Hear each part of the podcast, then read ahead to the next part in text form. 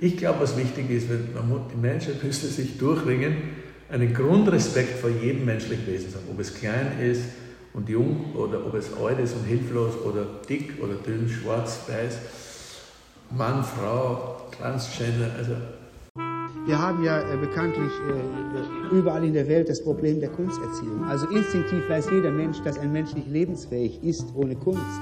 Dass also ein Mensch ohne eine künstlerische Erziehung wahrscheinlich verdorren würde, dass er in 2000 Jahren ohne Kunst wahrscheinlich kein Gehirn mehr haben würde. Herzlich willkommen zu einer Sonderepisode von Kunst in Wien. Wir sind heute im Archiv von Gottfried Hellenbein in der Wiener Innenstadt, der mit einer Einzelausstellung zu seinem 75. Geburtstag noch bis Ende Jänner in der Albertina in Wien zu sehen ist. Und dieser Schau und dem Künstler Gottfried Hellenbein haben wir unsere letzte Episode des Podcasts Kunst in Wien gewidmet. Und heute hört ihr das ausführliche Interview dazu. Ja, lass uns loslegen. Wir sitzen hier im Atelier. Links von Gottfried Hellenbein hängt eine Fotografie von Keith Richards. Und Gottfried Hellenbein hat ja unlängst gesagt, dass er ähnlich wie der Rolling Stones Gitarrist niemals aufhören will zu arbeiten. Wir haben deshalb gleich zu Beginn nach seinen Plänen für die Zukunft gefragt. Ich plane nicht so in die Zukunft, was ich Ihnen erzählen kann, was ich machen werde in einem Jahr, sondern es entsteht, während ich es tue. Das ist ein Prozess, der spontan ist, intuitiv und ähm, Daher kann ich nie in Zukunft, lass mich auch selber überraschen. Da wüsste ich schon, was ich, genau was ich machen würde, dann würde ich sagen, ja, wahrscheinlich gar nicht beginnen. Das heißt, es ist auch für mich ein, äh, sagen, ein sich vortasten, Abenteuer zu sehen, wohin führt meine Reise. Ja? Und ich glaube, dass es den meisten Künstlern so geht. Also ich kann Ihnen nicht voraussagen, wo das enden wird. Ja? Wir können zurückschauen und sehen, dass ich in 50 Jahren sehr konsequent eine bestimmte Art von Arbeit verfolge, vom ersten Bild bis jetzt, dass ein roter Faden durchgeht. Ähm, und dass ich das sehr äh, unerbittlich weitermache und das äh, oft für viel Aufregung sorgt und sehr emotionale Reaktionen hervorruft. Ähm, aber wo es hinführen wird, lasse ich mich überraschen. Mhm. Mir ist aufgefallen, Sie gehen jetzt auch ins Kulturelle, was man ja. bei der Wiener Ausstellung sagt. Sie, genau, das ist insofern neu. Ist das sozusagen auch ein neues Medium, das Sie sich Ja, ja, also ich habe ja auch immer ja. mit verschiedenen Medien gearbeitet. Also mit am, am Beginn mit, äh, äh, habe ich gezeichnet und gemalt und dann habe ich Aquarelle, dann habe ich zu fotografieren begonnen äh, mit analog äh, Nikon-Kamera und dann habe ich äh, Performances gemacht und äh, Aktionen und habe diese Aktionen mit Bandagierungen und als Selbstdarstellung, aber auch vor allem mit Kindern als Partner das war neu. Das unterscheidet auch sicher meine Arbeit von der des Wiener Aktionismus. Es ist etwas anderes, obwohl es ästhetische Ähnlichkeiten gibt. Ja. Das heißt, ich habe äh, auch Bühnenbild gemacht, Installationen ähm, und habe jetzt begonnen, habe ich schon lange geplant, aber jetzt bin ich so weit, dass ich auch mit dreidimensionalen Skulpturen arbeite. Das finde ich faszinierend. Ja. Ich habe das gerne verschiedenen, mit verschiedenen Medien mhm. äh, zu, zur gleichen Zeit zu arbeiten und hin und her zu springen. Mhm. Also Sie sagen ja, 50 Prozent Ihrer Kunst liegt ja auch im, äh, im, Werk des Betrachters, des Rezipienten. Also das Werk entsteht erst durch die Kommunikation, könnte man sagen. Also auch damit, wie Menschen, die das aufnehmen, verarbeiten. Ja, ich glaube daran, immer daran geglaubt, dass die Kunst ein demokratischer Prozess ist. Ja. Das heißt, dass der Betrachter äh, genauso wichtig ist wie der, der das Kunstwerk herstellt. Ja.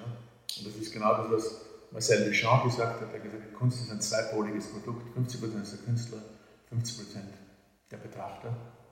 Und deshalb das, was sich zwischen diesen beiden Polen abspielt, ist sowas wie Elektrizität. Das entspricht auch meiner Vorstellung von Kunst. Das heißt, die heutige Kunstszene äh, ist äh, zum Großen Teil sehr elitär und richtet sich äh, an eine Elite von Sammlern, Investoren und Experten.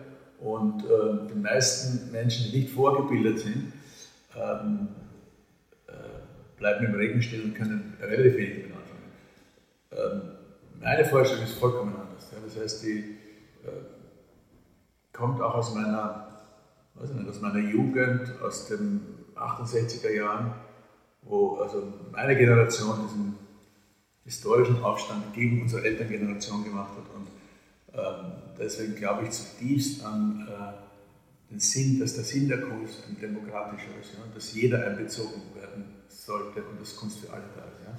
Deswegen merke ich auch bei meinen Ausstellungen, dass, dass viele Leute kommen, die normalerweise nicht in ein Museum kommen. Das sagen mir immer wieder Kuratoren, äh, auch sehr viele Jugendliche. Äh, und ich sehe das jetzt bei der Ausstellung, äh, dass immer wieder Leute auf mich zukommen, auf der Straße, ich mich bedanken. Ja. Also einfache Leute, die sagen, ich danke Ihnen so sehr, dass Sie das gemacht haben, hat mir so viel bedeutet. Oder ich seit langem beschäftige ich mich damit. Und viele sagen seit der Kindheit. Ja.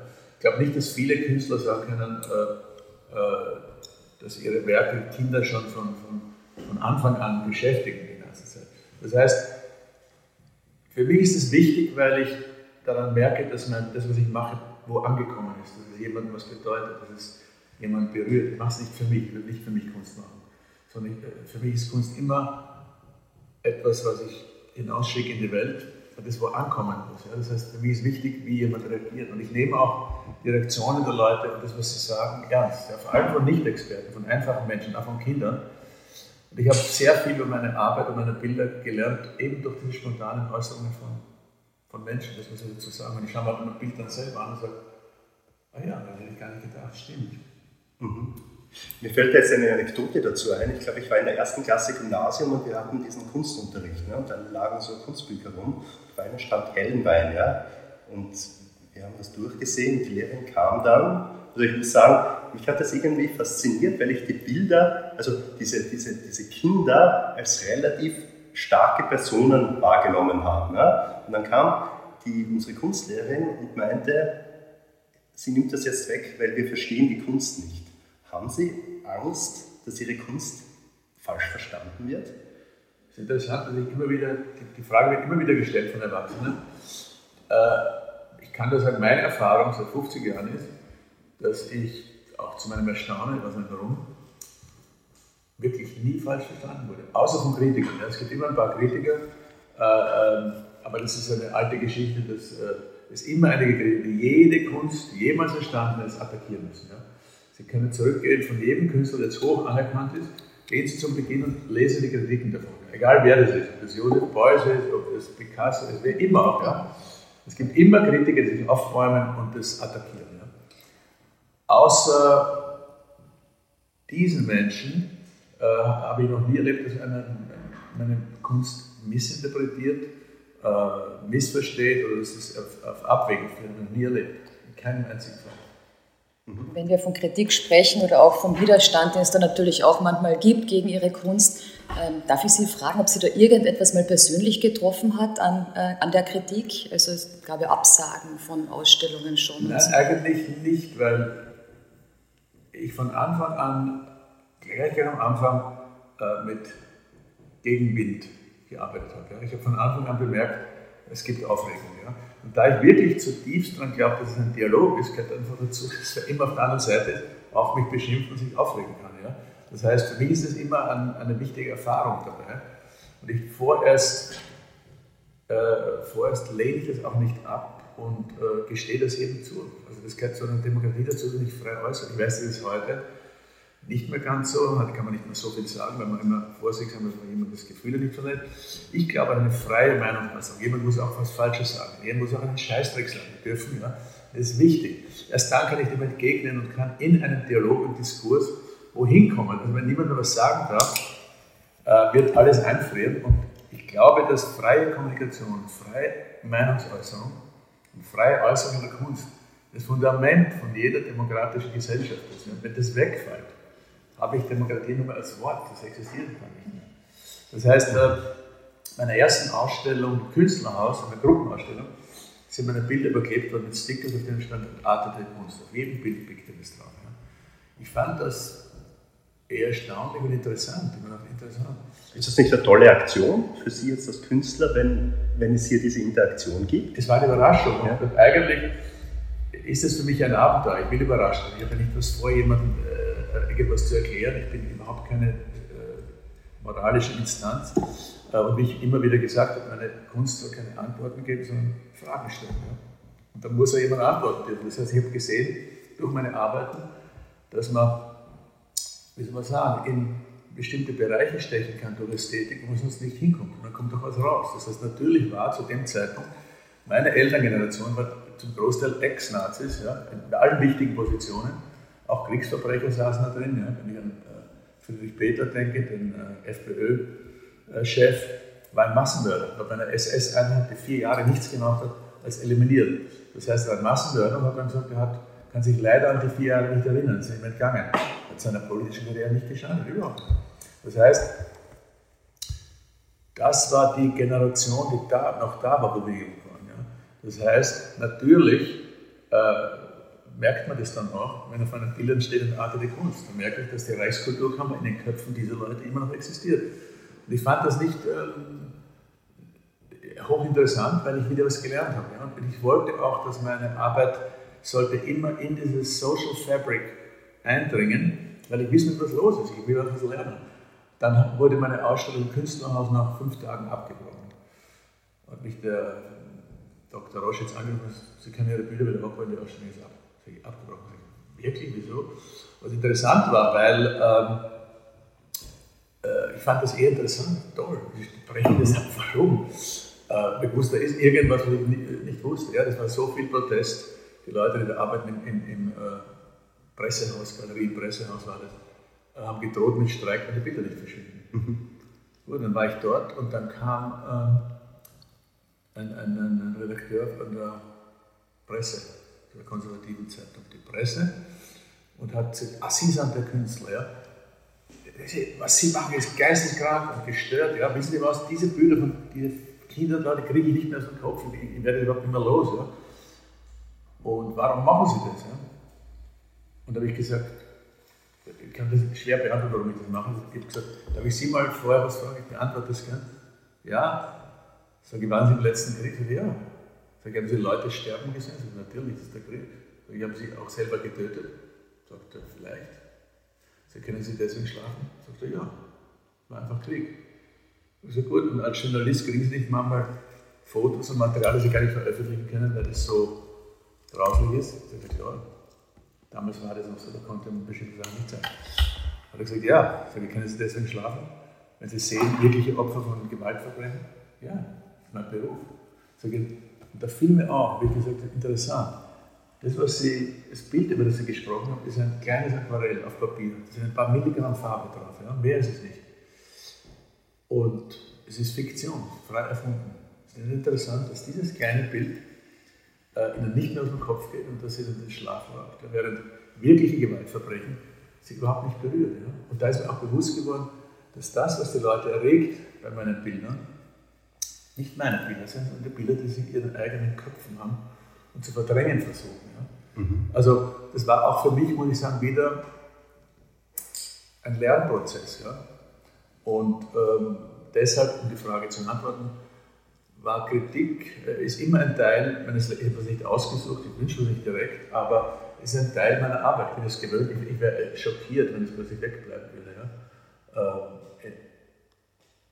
in letzter Zeit war es eigentlich, gab es relativ wenig Kritik äh, und vor Publikum habe ich überhaupt nie Probleme. Ich habe noch nie ein Problem gehabt mit den Menschen, die meine Bilder sehen. Ähm, und als Beispiel in meiner ersten Ausstellung, in, äh, Einzelausstellung im Museum in Amerika, in San Francisco, habe ich, ich habe damals in äh, Los Angeles gelebt, und ich habe mir damals in Los Angeles gedacht, ich weiß gar nicht, ob das, was ich mache, nicht völlig anachronistisch ist. Wenn ich mir anschaue, wie diese Leute leben, wie oberflächlich, wie, wie äh, constantly entertained mit irgendwelchen Special Effects und Electronics und alles ist so gerade in LA, ja, es ist äh, jeder Blödsinn wird gehypt, immer noch, wer steht, bleibt noch stehen. Wenn die so reizüberflutet sind, steht man. Ja, also, man dachte, vielleicht ist es vorbei, muss ich ein anderes Medium suchen. Und ich habe die Ausstellung gehabt in diesem Museum und zur Überraschung der Kuratoren, die vorher immer in Panik sind, ob das nicht so grauslich ist, was ich mache, haben es dann doch gemacht. War das ein Riesenerfolg, es kamen wahnsinnig viele Leute.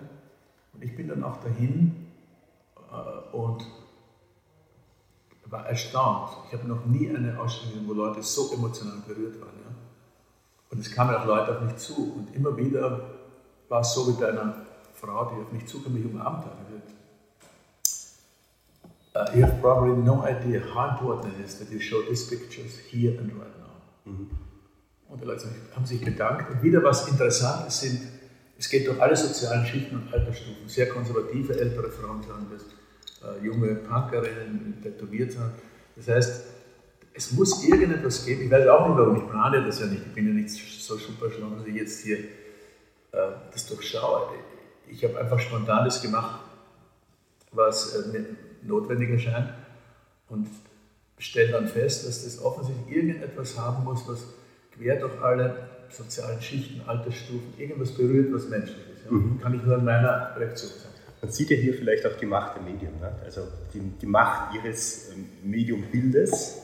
Äh, was mir in Ihrer Kunst auch aufgefallen ist, Sie haben es auch vorhin schon mal erwähnt, Ihnen war das die Galerie auch zu wenig. Ne? Sie haben sich auch bewusst sozusagen dieser, dieser Schlagkraft der Massenmedien bedient, um Ihre Kunst zu zeigen. Sie sind ja auch in der, in der Szene kritisiert worden deswegen. Ne? Allerdings, ja, ja. Also, so, habe ich aber gewusst und ja. war, war mir auch recht. Ja. Nein, es war so, ich, ich, ich habe äh, ja, die, die Bilder, es musste sein, die Zeit war völlig anders. Die Kunstszene war zu dem Zeitpunkt nicht so wie heute organisiert und äh, ein kapitalistisches System, ein Investmentsystem. Das war völlig amateurhaft. Ja. Leute wollten ausstellen, irgendwann gesagt, okay, ich mache Galerien, steige aus. Es war irgendwie wild und äh, äh anarchistisch und desorganisiert. Und äh, Mhm. Was ich eigentlich fragen wollte ist, Sie haben mit großen Medien, mit Leitmedien, mit dem Spiegel zusammengearbeitet, glaube ich, Time Magazine war dabei, ja. mit extremen Auflagen. Wir leben eigentlich jetzt in einer Zeit des Strukturwandels der Öffentlichkeit. Jeder ist äh, ein Kommunikator über Social Media.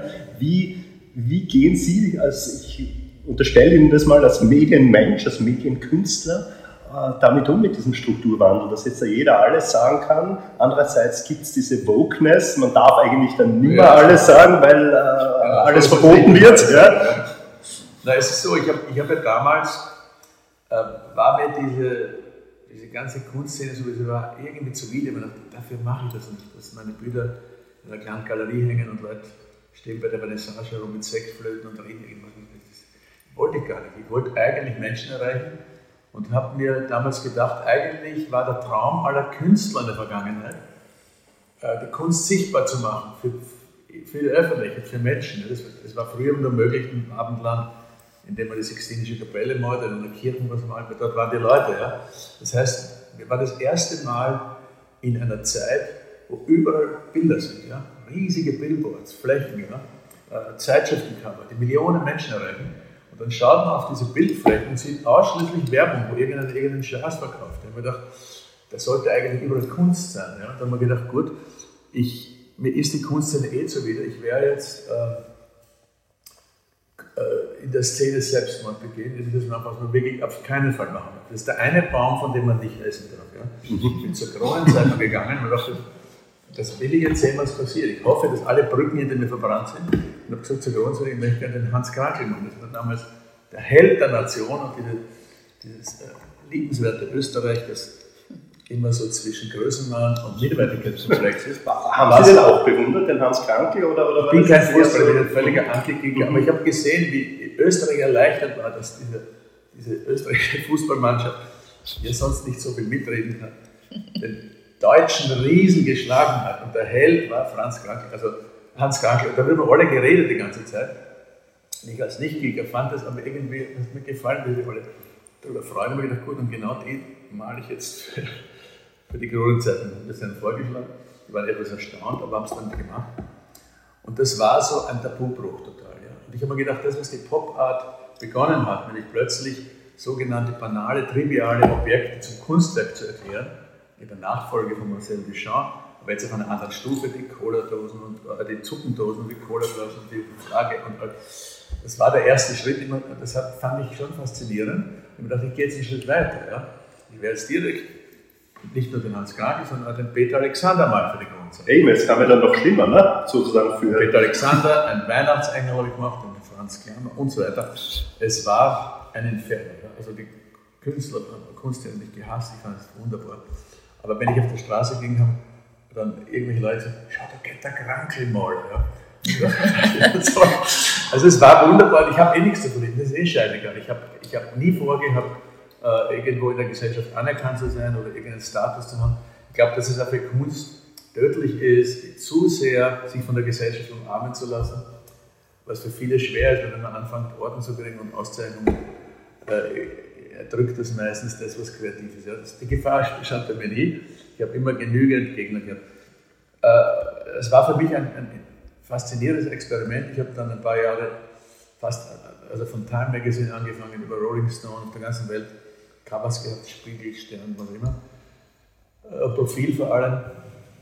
Und äh, vor allem beim Profil interessanterweise haben wir damals, ich und auch der Manfred Bergs, Neuland betreten. Das heißt, wir haben also Dinge gemacht, die hätte man sich nie gedacht, dass das möglich ist. Wäre auch heute nicht mehr möglich. Das war auch eher was Österreichisches, weil wir sind ja so Sehr aufgewachsen und glaubt niemand, das passiert in der ganzen Welt, ne, dass es diese Unmöglich. Karikaturen gibt. Ja. Nein, aber das, was man sagen muss, und das muss ich jetzt sagen, also als, als Tribute to Austria, mein großer Respekt, das, was man hier zeigen kann, was man an Bildern aushält hier, ist in der Welt nirgends möglich. Ja. Das war früher nicht so und ist heute noch viel weniger so. Ja. Das heißt, was man hier machen kann, dass ich zum Beispiel am Ringturm dieses Bild zeigen kann, das ist in Amerika absolut unmöglich, unter gar keinen Umständen. Wir können sie nicht sagen, dass das erlaubt würde. Ja? Das auch nicht in China und auch nicht in arabischen Ländern und in der ganzen Rest der Welt. Das, das konnte man wirklich nur hier machen. Mhm. Ähm, Wie setzt man das Bild um am Ringturm? Da muss die Wiener Städtische dabei sein, die initiiert das und die Stadt Wien muss es genehmigen, oder wie? Wie, Nein, wie, wie entsteht ja, so, ein, so ein Kunstprojekt? Es war meine, es war mhm. meine Initiative. Ja. Ja. Also ich nehme mhm. keine Aufträge an. Mhm. Ich, ich habe seit langem äh, eine Kampagne, äh, wo ich mich einsetze gegen Gewalt gegen Frauen und Kinder. Ich habe mit, mit den Frauen von der UN zusammengearbeitet und solche Aktionen in Graz gemacht, in Wien, an öffentlichen Stellen einfach die Menschen, äh, weil die Gewalt gegen Frauen und Kinder äh, explodiert, ist außer Kontrolle. Ja? Und ähm, das ist ein altes Problem, aber das nimmt jetzt eigentlich zu, aus verschiedenen Gründen. Und äh, ich, es war einfach ein Wake-up-Call. Ich wollte sagen, schaut euch an, was ihr anrichtet, was ihr macht. Und ich habe da mit meiner Enkeltochter, der Kri, die war für mich das Modell, gezeigt, ein, verwundete, ein verwundetes Mädchen. Ja. Und äh, ich habe das immer wieder gemacht, auch am, am Stephansturm. Äh, auch die haben, die haben immer Angst vor, also um Gottes Willen kann man das machen, was passiert, dann doch dazu zum anderen Trend. Und dann äh, man muss das natürlich jetzt auch dazu schreiben, die Botschaft. Ne? Das ist mir diesmal aufgefallen bei diesem Werk, oder? Dass genau. es gegen Gewalt steht, glaube ich. Ne? Das ist es. Das heißt, die Leute das auch verstehen. Das kam nicht von mir, ja, aber es war das, was notwendig war, weil sonst hätten sie es nicht machen können. Ich verstehe die Leute, ich, ich, ich verstehe die. Ja? Die haben ja eine völlig andere Position als ich. Ich habe nichts zu verlieren, aber als, ich finde es sehr mutig, dass ein Konzern, kein Konzern der Welt würde das machen, diese Wiener Städtische, muss ich sagen, hat so viel für Kunst gemacht, sammeln auch Kunst, geben vielen Künstlern, die hier nicht bekannt sind, aus anderen Ländern Möglichkeiten, ihr Werk zu präsentieren. Das muss ich sagen, das muss man wirklich respektieren. Das ist äh, eine, eine der wenigen Konzerne, die auch eine soziale und kulturelle Verantwortung übernehmen, durch die Macht und die Position, die sie haben. Das heißt, natürlich müssen sich die, sind in einer anderen Position als ich, die müssen sich absichern und deswegen stand er gegen Gewalt und das verstehe ich. Da kann, ich auch stehen. Das Kunstwerk selber hätte es nicht gebraucht.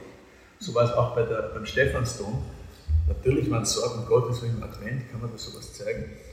Und dann habe ich gesagt, es gibt doch einen Bibelspruch ja, zum, zum Pfarrer Toni Faber. Äh, wissen Sie besser als ich. Was du dem geringsten meiner Brüder getan hast, hast du mir getan. Was ich immer das drunter schreibe. Und er fand das richtig. Das heißt, wir haben das erweitert, was du dem geringsten meiner Brüder und Schwestern getan hast, habt ihr mir getan. Und in dem Moment war das äh, für die machbar. Auch das verstehe ich kann ich nachvollziehen. Kein Problem damit. Und dann war es so, dass mir vor kurzem der Toni Faber gesagt hat, es gab überhaupt keinen Protest, keine einzige Kritik. Und es war so, dass ich völlig verblüfft war und gesagt habe, was haben wir falsch gemacht? Das gibt es nicht.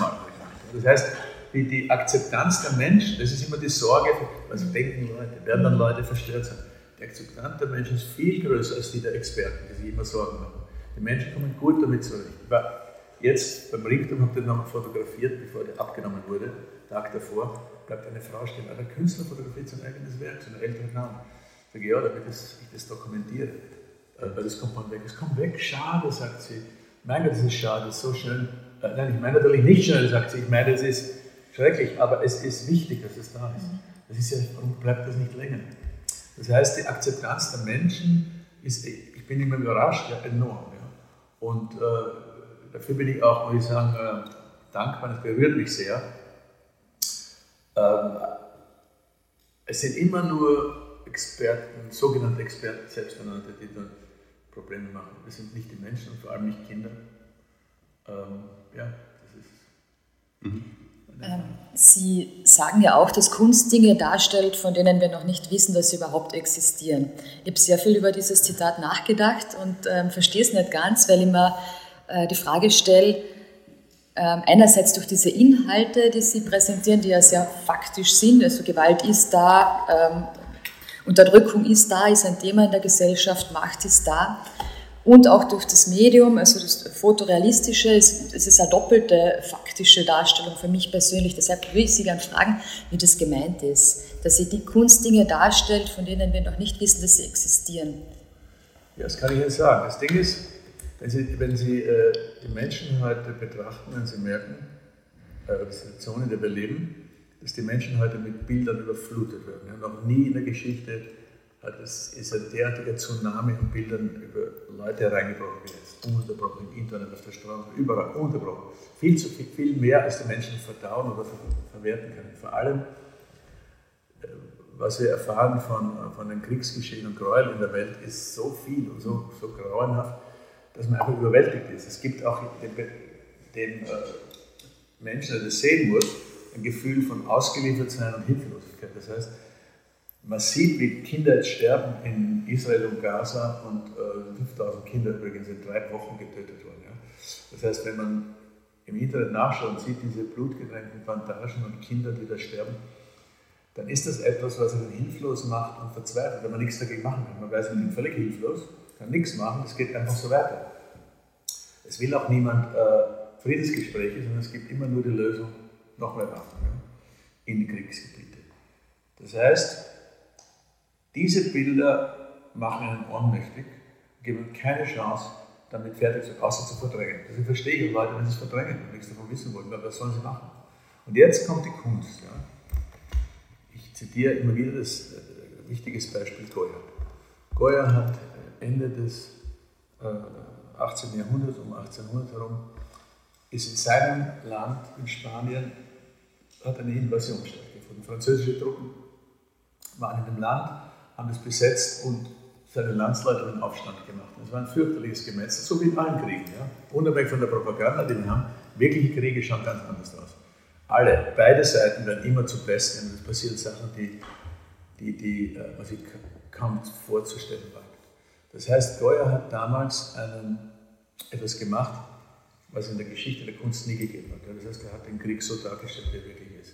Kriegsdarstellungen davor waren immer nur heroisieren, triumphieren, Napoleon, Prinz ergehen, die Gegner, die niedergeschmettert sind und die Helden. Er hat gezeigt, wie es ist. Er hat nicht Partei genommen für seine eigenen Landsleute, sondern gezeigt, dass alle auf die niederste Stufe der menschlichen Existenz sinken und besten werden. Und hat im Detail diese Gräueltaten Jetzt kann man fragen, jetzt wenn das schon stattfindet, so schrecklich, warum muss das jetzt einer noch alles äh, zeichnen, so realistisch? Ja? Das heißt, der Versuch des Künstlers ist, durch ästhetische Mittel kriegt es eine Verfremdung. Ganz egal, wie realistisch es ausschaut. Es ist nicht eine Reportage, das wissen die Leute auch. Ja? Wenn Sie hinschauen, bei meinen Sachen, das mag subtil sein, ja, aber es ist nicht eine Reportage, das wissen die Leute auch. wenn Sie hinschauen, das ist was ganz anderes. Ja? Äh, und der Versuch der Kunst ist, und ich nehme jetzt den Goya mal, die Leute aufzurütteln und zu sagen, schau, was da, was da passiert, was hier aufführt. Und es auf eine Art zu machen, es geht nur mit Ästhetik, dass die Menschen daran hindert, das zu vergessen. Ja? Denn wenn man das vergisst und verdrängt, muss sich Geschichte immer wiederholen. Ja? Mhm. Natürlich ist der Versuch, scheiternde Versuch, wissen Sie. Ja? Denn wenn ich die Bilder von Goya anschaue, die er um 1800 gemacht hat, dann schaue ich an, wo wir jetzt leben und schaue nach äh, Gaza und nach äh, in die Ukraine, dann kann ich sagen, diese Bilder waren damals genauso gültig, wie sie heute sind. Was schrecklich ist auf der einen Seite, weil wir dann wissen, die Menschen überhaupt nichts dazugelernt. Sein Appell war hoffnungslos. Ja? Es war ein, ein hoffnungsloser Versuch, ähm, weil die Menschen nichts dazugelernt haben. Nur jetzt äh, Mittel für größere Vernichtung und viel effektiver sind. Das heißt, ich habe gesehen, durch meine, ich sage meine eigene Erfahrung, dass diese Bilder bei Menschen Dinge auslösen, die die Nachricht, die Bilder diese Nachrichten nicht auslösen. Ja. Ich habe äh, als Beispiel nur eine Ausstellung in Deutschland mal gehabt, in irgendeinem Kunstverein. Und da waren Leute, die äh, geholfen haben, also Freiwillige, und da war ein älterer Mann, äh, die waren da im, im Förderverein oder sowas. Und da wurden die Bilder aufgehängt und ich habe damals auch äh, Selbstinszenierungen mit, mit äh, wo Faschismus und Nazis und diese Sachen alle eine Rolle spielen. Und dann kommt dieser Mann auf mich zu und packt mich plötzlich und zieht mich in einen anderen Raum hinein. Und denke mir, was ist, was ist los? Und dann sagt er zu mir, er arbeitet jetzt seit zwei Tagen mit Hilfe und muss die Bilder wieder anschauen und sagt, äh, er muss mir jetzt was sagen. Ja? Das heißt, die Bilder haben, lassen jetzt nicht mehr los und er will einfach jetzt gestehen, was er selber im Krieg gemacht hat. Ich habe noch nie darüber geredet. Er erzählt mir plötzlich von sich Dinge, die er, traumatische Dinge, Dinge, die er gemacht hat im Krieg und über die er nie geredet erzählt mir das. Ja. Es war wirklich äh, überwältigend, was ich machen soll. Aber es zeigt, dass offensichtlich diese Bilder imstande sind, so wie bei den Journalisten von der Presse, so realistisch es auch ist, es ist keine Reportage. Ja. Das mhm. wissen die Leute auch. Ja. Und, und, ich verstehe das schon, es schaut so realistisch aus, schaut aus wie ein Foto, ist es nicht das Gleiche? Nein, es ist es nicht. Aber vielleicht macht das Verborgenes einfach öffentlich, auch was in uns verborgen ist. Kann das so sein? Ja, das glaube ja. ich. Ich glaube, dass Kunst, also nicht nur bildende Kunst, auch Literatur oder äh, andere Kunst, Dinge in, im Unterbewusstsein berühren kann. Ich kann es auch nicht erklären, warum, wissenschaftlich kann ich es nicht erklären, die man durch eine verbale Kommunikation, an die man nicht rankäme. Ja. Ein, ein, weiteres Beispiel, ich, ich zähle nur Beispiele, die ich wirklich erlebt habe und die ich auch jetzt nicht äh, äh weiter interpretieren oder erklären kann, war diese äh, junge Frau, die äh, eine Dissertation über meine Arbeiten geschrieben hat und ich war mit ihr in Kontakt über zwei Jahre und dann bei der nach der letzten Albertina-Ausstellung vor zehn Jahren hat sie gesagt, äh, ich muss Ihnen jetzt was sagen. Ich, ich habe Ihre Bilder gesehen, das erste Mal, als ich 14 war, ja, und habe das in einem Katalog gesehen und war von Anfang an so fasziniert, habe immer wieder angeschaut und musste mich ganz obsessiv immer wieder diese Bilder anschauen, habe bemerkt, ich fange zu zittern an plötzlich und habe ich einen Weinkrampf gekriegt und bin zusammengebrochen. Ich war völlig erstaunt über meine Überreaktion. Ich dachte, was ist das? Und schaue mir die Bilder an und sie sagt dann plötzlich sind meine e-, eigenen Erinnerungen hochgekommen, von denen ich gar nicht wusste, dass sie da sind. Und plötzlich ist mir bewusst geworden, dass ich als Kind missbraucht wurde. Ich erzähle nur, was sie mir gesagt hat. Ja? Und sie sagt, ich habe mich dann weiter äh, mit den Bildern beschäftigt und dann kamen meine eigenen Bilder hoch. Und die beschäftigen mit ihrer Arbeit. Mit diesen Bildern hat mir geholfen, über dieses Trauma hinwegzukommen. Das heißt, das alles gibt mir das Gefühl, dass man mit Kunst ohne dass ich jetzt das äh, analysieren kann, warum es so ist, dass man mit Kunst hoffentlich was berühren kann und einen Prozess in Gang setzen kann in Menschen, der durch ein anderes Mittel nicht zu erreichen wäre. Ja? Das, das gilt auch für Shakespeare, für Literatur. Das kann einem anderen, einem Menschen einen anderen Viewpoint geben, einen anderen Blick auf Dinge, wo er denkt, die, die, die kennt er eh, das kenne ich eh schon. Plötzlich kann ich dadurch einen anderen Blickwinkel haben. Und plötzlich kommt ein, ich habe das selber, erlebe das selber auch als Betrachter oder Konsument von Kunst, dass äh, Literatur und, und Bilder oft bei mir, so wie ich die Welt sehe oder bestimmte Dinge, äh, selbstverständlich plötzlich sich ändern. Ja? Und plötzlich kriege ich eine andere Idee. Und das ist die Aufgabe auch einer relevanten Kunst, ist etwas zu dem äh, zur kollektiven Realität hinzuzufügen, was in der Form noch nie da war. Mhm. Das heißt, alle gewinnen dadurch, weil sie plötzlich auch diesen sehr originären Viewpoint von dem dazu kriegen. Ein Beispiel ist mein Freund Manfred Dykes. Ja. Der diese fantastischen, unglaublichen Karikaturen gemacht hat, haben Leute plötzlich einen anderen Blick auf Menschen gekriegt. Ja. Es gab immer wieder Leute bei ihm, die kamen dann zu ihm, wenn er signiert hat oder was, und gesagt, schaut es mich an, ich bin eine Dykes-Figur. Ja, also einfache Leute von an. Ich bin eine richtige Taxi aus Wiener Republik. Das heißt, Kunst kann nie direkt eingreifen ins Tagesgeschehen, hat keine politische Funktion. Es, läuft auf einer ganz anderen Ebene, subtil. Ähm, es ist was ganz Feines, ja? aber es ist ungeheuer mächtig.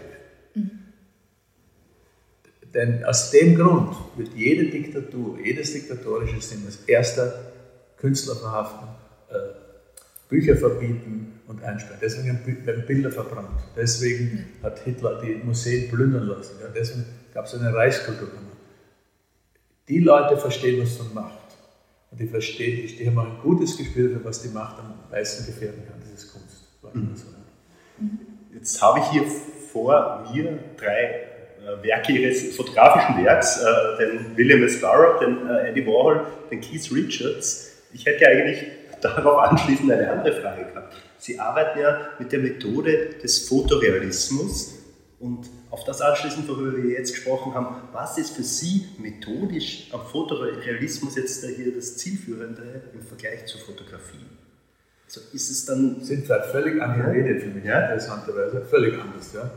Das heißt, äh, ich arbeite ja grenzüberschreitend mit verschiedenen Medien, aber Fotografie ist ein wichtiger Faktor. Ja. Eigentlich betrachte ich mich eher als konzeptionellen Künstler. Ich, ich mag eigentlich nicht sehr gern realistisch, nicht so, wie ich begeistert bin, dass ich stundenlang und tagelang stehen muss und so detailreich Wie, wie lange arbeiten Sie da an einem Bild? Es ist wahnsinnig aufwendig. Ich weiß es nicht genau, weil ich immer an mehreren Bildern arbeite. Ich habe 10, 15, 20 Bilder und gehe hin und her. Das dauert halt viele Monate. Wie, wie lange ein Bild ist, weiß ich nicht. Aber für das, was ich aussagen und mitteilen will, habe ich verstanden, das muss ein äh, extremer Realismus sein. Ja? Das ist, für mein, das ist eher eine konzeptuelle Kunst, in meinem Verständnis zumindest. Und es ist unverzichtbar, diese Art von Technik ist wichtig, weil die Leute dann genau schauen, wenn Leute angezogen werden, fasziniert sind davon und mit dem Thema plötzlich involviert sind. Ja. Also, weil es auch stärker wirkt, offensichtlich, es, als ein Foto, oder? Es tut es, weil es, weil es mhm. natürlich das Interesse weckt, die Leute schauen hin, es zieht sie magisch an. Also ich glaube, dass diese viele Arbeit von vielen Schichten von Pinselstrichen, dass das irgendeine Art von äh, Intensität kriegt, das Bild. Also die Arbeit, die man da investiert, äh, bewirkt auch was. Die Leute, die die, die Bilder betrachten, ähm, spüren das in irgendeiner Weise. Und deswegen ist es wichtig. Dazu kommt, dass das seit der Erfindung der Fotografie Leute glauben, Fotografie ist das Abbild der Realität. Ja? Also Fotografie hat immer noch den, den Status, das ist so passiert, weil ich sehe sie als Foto. Ja? Wir wissen mittlerweile, man kann, nichts ist weit entfernt von der Wahrheit. Man kann so manipulieren, besonders heute, in der Digital Age, äh, ich kann die, eine Realität erzeugen, die ist realer als die Realität und ist completely fake. Ja? Wir sehen das in Filmen, in Computergames, in, also es ist ganz leicht. Das ist die Täuschung durch das Abbild der Natur des sogenannten, ist enorm. Es war noch nie so groß und wird auch für Propaganda eingesetzt von allen möglichen Leuten weltweit. Sie müssen ins Internet gehen und das mache ich systematisch. Also das war jetzt eine Antwort auf Ihre Frage, wie ich mit den neuen Medien umgehe. Es ist, es ist, ich bin nicht aus dieser Zeit, es ist nicht mein Medium, ich komme aus einer analogen Zeit, also ich bin eigentlich, äh, soll man sagen, ein, ein Fossil. Ja? Ich, so gut wie meine Enkelkinder mit dem umgehen, das kann ich nicht, ich bin sehr unbeholfen.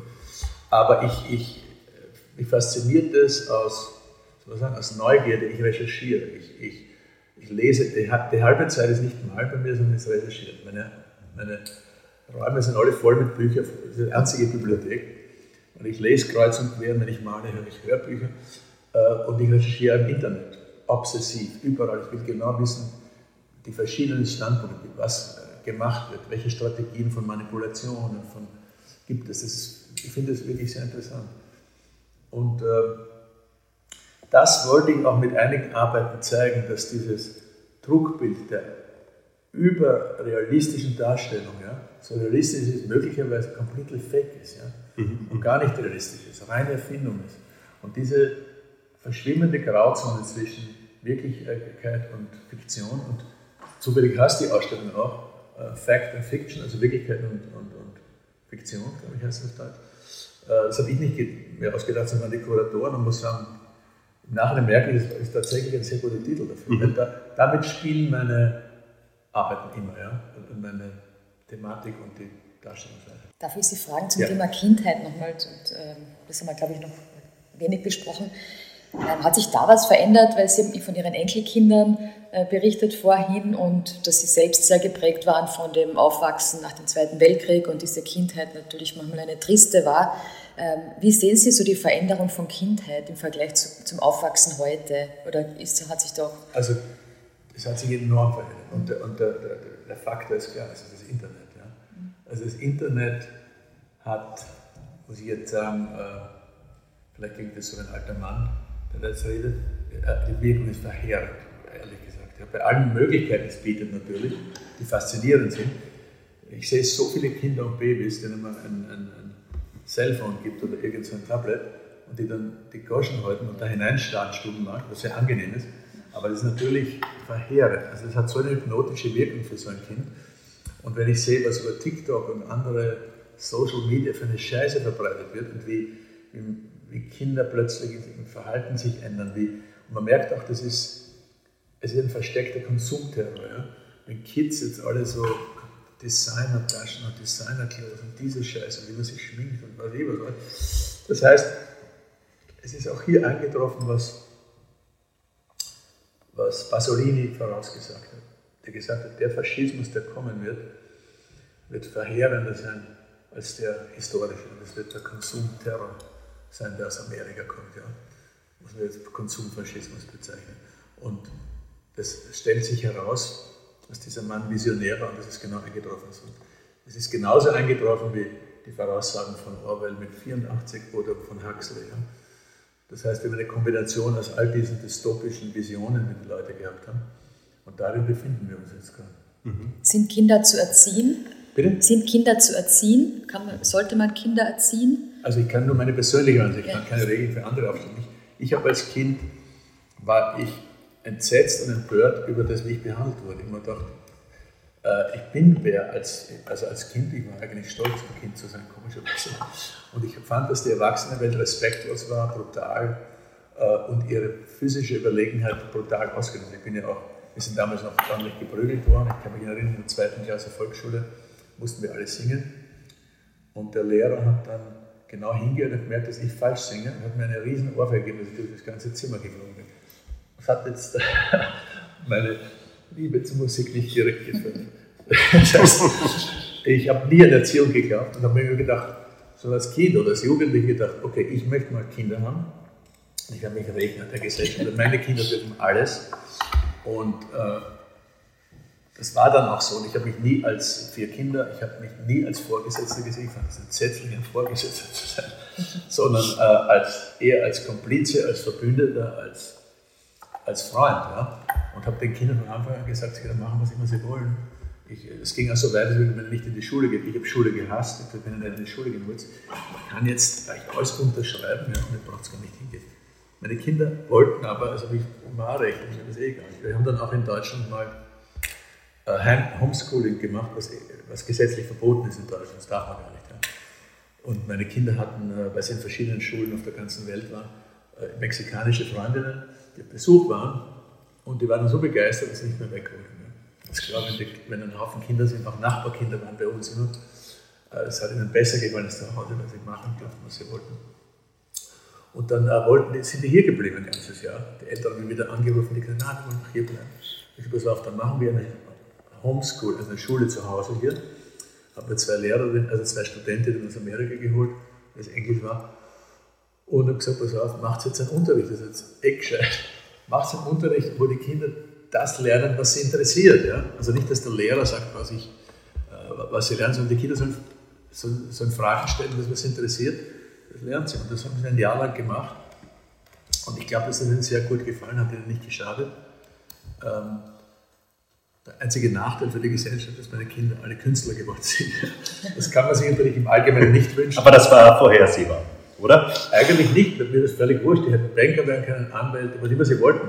Ich, ich, ich respektiere, ich glaube, was wichtig ist, die Menschheit müsste sich durchringen, einen Grundrespekt vor jedem menschlichen Wesen haben. Ob es klein ist und jung oder ob es alt ist und hilflos oder dick oder dünn, schwarz, weiß, Mann, Frau, Transgender, also das Individuum zu beurteilen und nicht den Rest. Ja, so wie, wie, Martin Luther King gesagt hat, der übrigens auch ermordet wurde, der gesagt hat, wir sollten die Menschen nicht nach der Farbe der Haut beurteilen, sondern nach dem Charakter und der Persönlichkeit.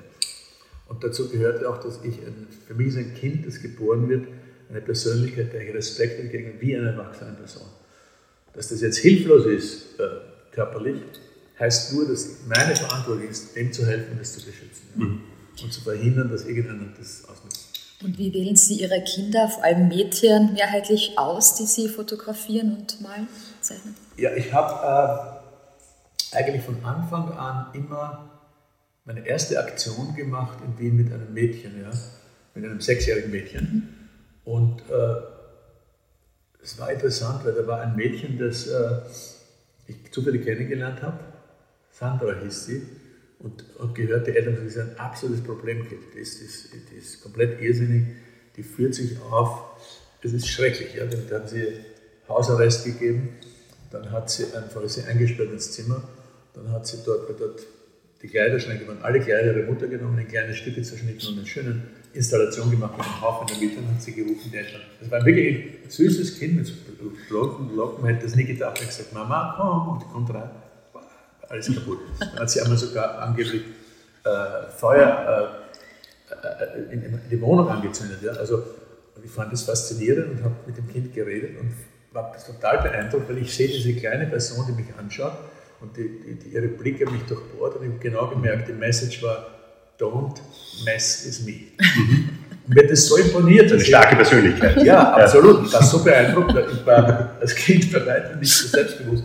Mir gefällt das immer, wenn ein Mädchen so ist. Das wünsche ich mir immer, weil ich mir denke, gerade Mädchen sollten nicht erzogen, aber inspiriert werden, ein Selbstbewusstsein zu wissen, dass ich niemals von irgendjemandem irgendwas sagen lassen. Ja? Das ist die Wahrheit. So. Ich habe gesagt, pass auf, ich, ich, ich, würde gerne so eine Kunstaktion machen und mit Fotografie äh, würdest du mitmachen, mit Engagieren, würdest du das mitmachen? Und sie schaut mich an und sagt, was kriege ich dafür? Sage, was willst du denn? Ich will ein Fahrrad. Habe ich gesagt, gut, gib's den Fahrer. Und dann haben wir es gemacht dann habe ich sie bandagiert. Wir haben dann Aktionen im öffentlichen Raum gemacht. Und ich muss sagen, ich habe die ja nie als Objekt oder als meine, meine sogenannten Modelle oder Modell behandelt, sondern immer als Partner. Ja? Das heißt, ich habe dem Kind auch völlige Freiheit, ich habe ihm erklärt, was ich vorhabe. Und das Interessante ist, Kinder verstehen das viel leichter als Erwachsene. Man muss nicht so irrsinnig viel erklären wie bei Erwachsenen, weil Kinder sowieso ein viel natürlichen Zugang zum Spiel haben und zur Imagination. Das ist überhaupt nicht schwierig. Das muss man nicht daran rechtfertigen. Aber das Kind darf dann so ein wenig auch selbst entscheiden. Absolut. Ja. Ich habe dann mhm. das Kind fantaschiert und habe auch äh, Fotoinstallationen äh, gemacht, aber auch Aktionen im öffentlichen Raum. Sie war dann völlig engagiert und äh, ist dann langsam durch die Straßen gegangen und äh, ist auch in Leute hinein gelaufen dann. Ja. Die Leute waren völlig erschreckt, weil dieses Kind da so bandagiert herumgeht, konnte ja gar nicht sehen. Das hat also plötzlich den Fluss völlig unterbrochen und es hat für Irritation gesorgt, Leute sind stehen geblieben. War, und das habe ich auch dokumentiert. Und ich habe dann auch Bilder gemacht, dieses Bild mit dem verwundeten Kind. Dafür war sie eigentlich die Partnerin, die mir äh, geholfen hat, diese Bilder zu erzeugen, indem ich sie bandagiert und auch chirurgische Instrumente dann eingesetzt habe. Und ich war irrsinnig vorsichtig. Ich habe gesagt, nein, nein, tu das nur hinein in meinen Mund und mach das nur. Äh, das heißt, es war eine tolle Zusammenarbeit. Ich habe dann immer wieder, weil ich ja, das Kind ist ja die Zentralfigur in meinen Bildern, das gibt vom ersten Bild bis jetzt, äh, kommt es immer wieder vor und taucht auf. Nicht nur, aber doch sehr viel. Ja?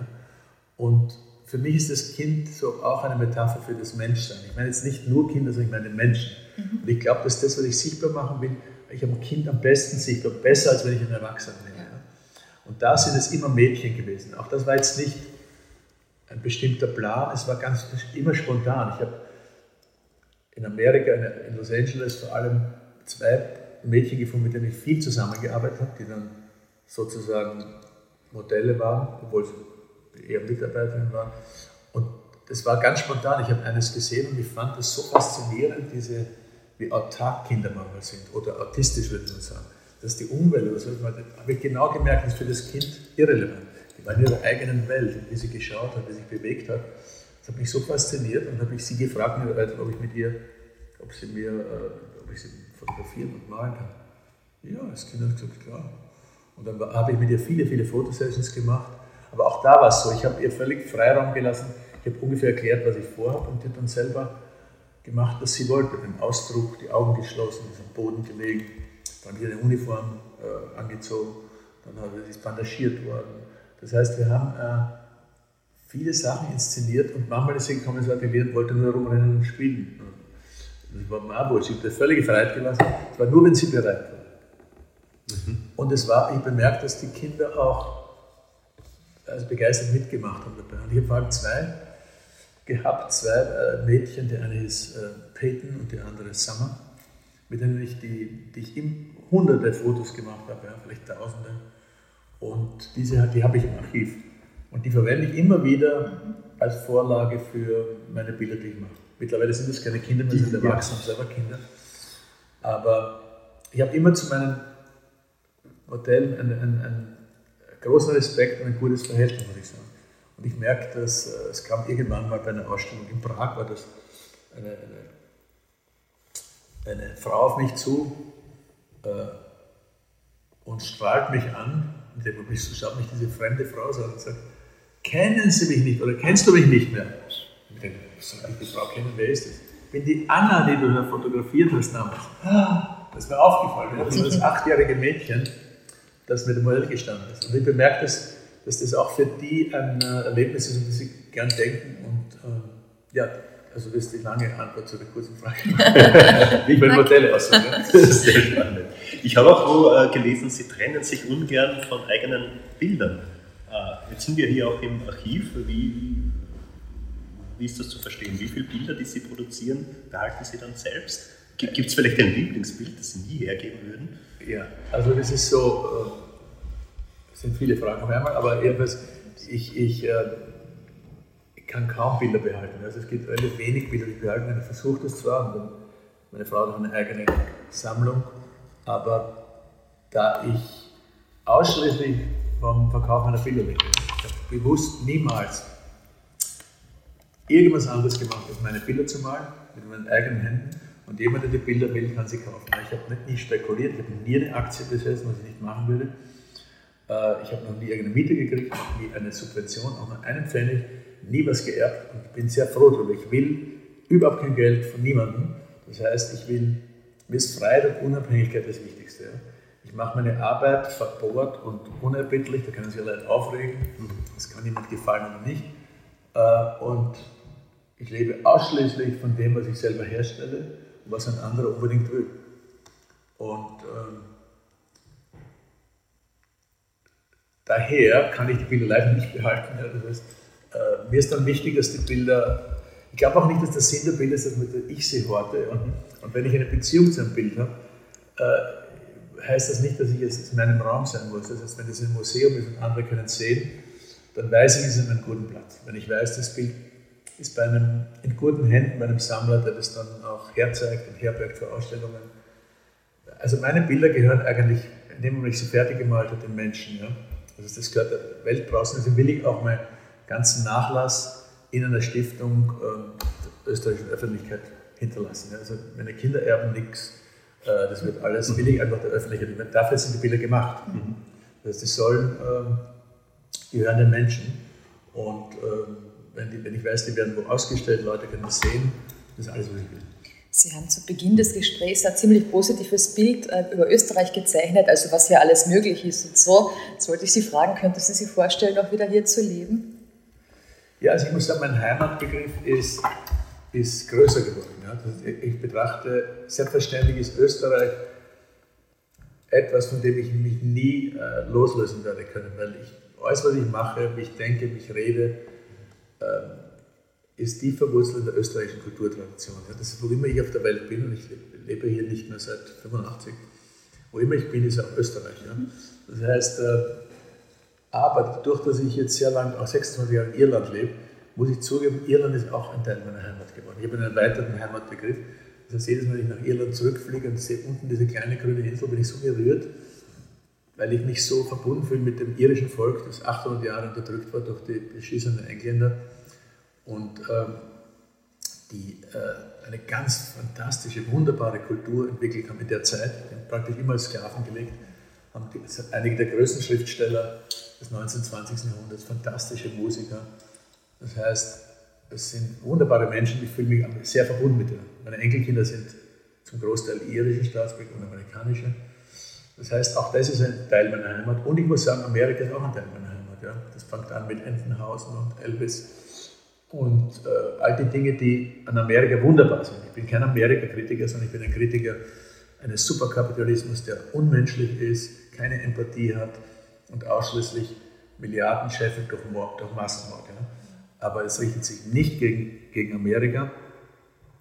Und Amerika ist auch Heimat für mich. Ja.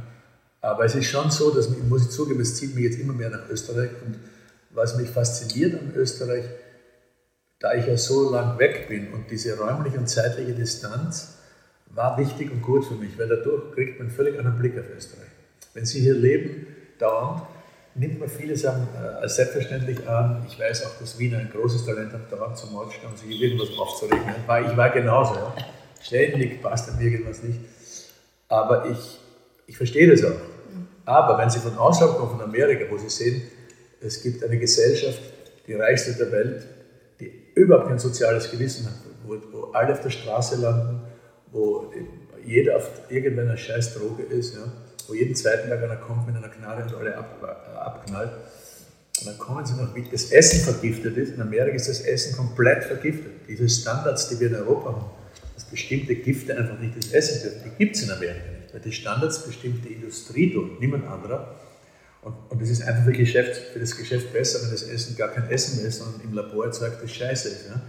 Der, der Gewinnspann ist einfach höher, dass die Leute dann Krebs kriegen und sterben. Ist super, weil das ist eine Win-Win-Situation. Dann kann man dann nämlich einen Haufen äh, Medikamente und Psychopharmaka. Das heißt, jetzt komme ich nach Wien und sehe, das Niveau, auf dem die Leute hier leben, ist fast unfassbar, verglichen mit dem Rest der Welt. Wenn Sie sehen, wie, was für ein äh, hohes soziales Niveau es gibt. Niemand muss Angst haben, dass wenn ein Unfall verletzt ist, nicht sofort hervorragend behandelt wird, ob er reich ist oder nicht. Das ist in Amerika nicht der Fall. Sie wissen, das Essen hier hat eine Qualität, das kenne ich auf der Welt nirgends. Auch nicht in Irland, auch nicht in England, sonst wo. Das heißt, das meiste ist biologisch. Sie können überall, Sie können das Wasser von der Wasserleitung kriegen. Das, in Amerika fallen Sie tot um, wenn Sie die Scheiße äh, und dann sehe ich das also was ich schon sagen muss, ich, ich habe einen großen Respekt jetzt vor Österreich vor Wien, dieses kleine, winzige Land nach diesen schrecklichen, dramatischen Ereignissen, Zusammenbruch der Monarchie, Erster, Zweiter Weltkrieg, äh, Bürgerkrieg und die ganze Scheiße, sich doch äh, das zustande gebracht haben, was wir jetzt hier haben. Also ich muss sagen, ich habe einen ganz großen Respekt und muss auch jetzt sagen, meiner Elterngeneration, der ich viel vorwerfen kann, haben mit dieser Sozialpartnerschaft was ein ganz erstaunliches Stück Realpolitik zustande gebracht. Ich kenne kein besseres Beispiel auf der Welt. Das heißt, dass das, was sich als links bezeichnet und das, was konservativ ist, in einer Partnerschaft zusammenleben und es funktioniert. Ja? Das heißt, ähm, und dann muss man sagen, ist es auch ein Land, dieses kleine Land hier macht mehr für Kultur als jedes andere Land der Welt. Ja? Amerika würde niemals auch nur einen Pfennig ausgeben für Kultur. Die wissen gar nicht, was das ist, die Politiker. Es geht ausschließlich, jeder Pfennig, der eingegangen wird, geht in den Military Industrial Complex. Ja. Nur als Beispiel noch, wir haben in Los Angeles gelebt mit Kindern und Enkelkindern. In dieser riesigen Stadt mit 20 Millionen Menschen hat die Stadt nicht einen einzigen Spielplatz gebaut. Why? Das interessiert niemanden dort. Ja. Es bringt ja nichts. Ja. Wenn einer Spielplatz soll es ja bauen. Es geht uns nichts an. Ja. Es gibt äh, und das merkt man, wenn man Kinder hat. Äh, die können nirgends spielen, das gibt es nicht. Ich komme nach Wien und sehe, es gibt äh, Spielplätze an jeder Ecke, es gibt äh, Kindergärten. Ja? Wenn jemand ein Kind hat, kann er ein Jahr frei, man wird bezahlt, da können sie dort drüben nur träumen. Das heißt, das, ich kann gar nichts anderes sagen, als dass ich das einfach erstaunt bin, dass das wirklich gelingt in der wirklichen Welt. Ähm, und das ist, ja, das ist halt meine Sicht auf Österreich. Und, und es stimmt, ich habe auch eine Sehnsucht nach Österreich, weil ich so viele ähm, Erinnerungen an die Vergangenheit. Und vor allem die Kultur ist, ist ja etwas, was nicht in einer Generation versteht, sondern in vielen, vielen Generationen. Und dazu gehört auch die Sprache, das ist Wienerisch. Ja? Und das Wienerisch ist meine Sprache. Ich liebe, ich kann also wirklich ordinär Wienerisch wie man im 10. Bezirk geredet im richtigen Hackler-Bezirk, wo ich aufgewachsen bin. Und das ist meine Lieblingssprache. Und das ist mir am meisten abgegangen in der ganzen Zeit in der Diaspora, wo ich nicht in Wien war, diese Sprache. Ich kann mit niemandem so reden, weil es keiner versteht. Ja? Selbst wenn man in Deutschland ist, der versteht das nicht. Und deshalb habe ich dann, äh, als ich in, in L.A. den Rosenkavalier gemacht habe, kam der Kurt Riedl, der Opernsänger, den Ochs gesungen. Dann merke ich, der kann ganz ordinär Wienerisch reden, weil der aus Ottergren kommt. Ein zweiter Hakel. Ich war im Club. den ganzen Tag so ordinär geredet in, den Deisel oder wo wir waren dort, das eh dort niemand versteht. Man konnte richtig ordinär reden, das war im Club.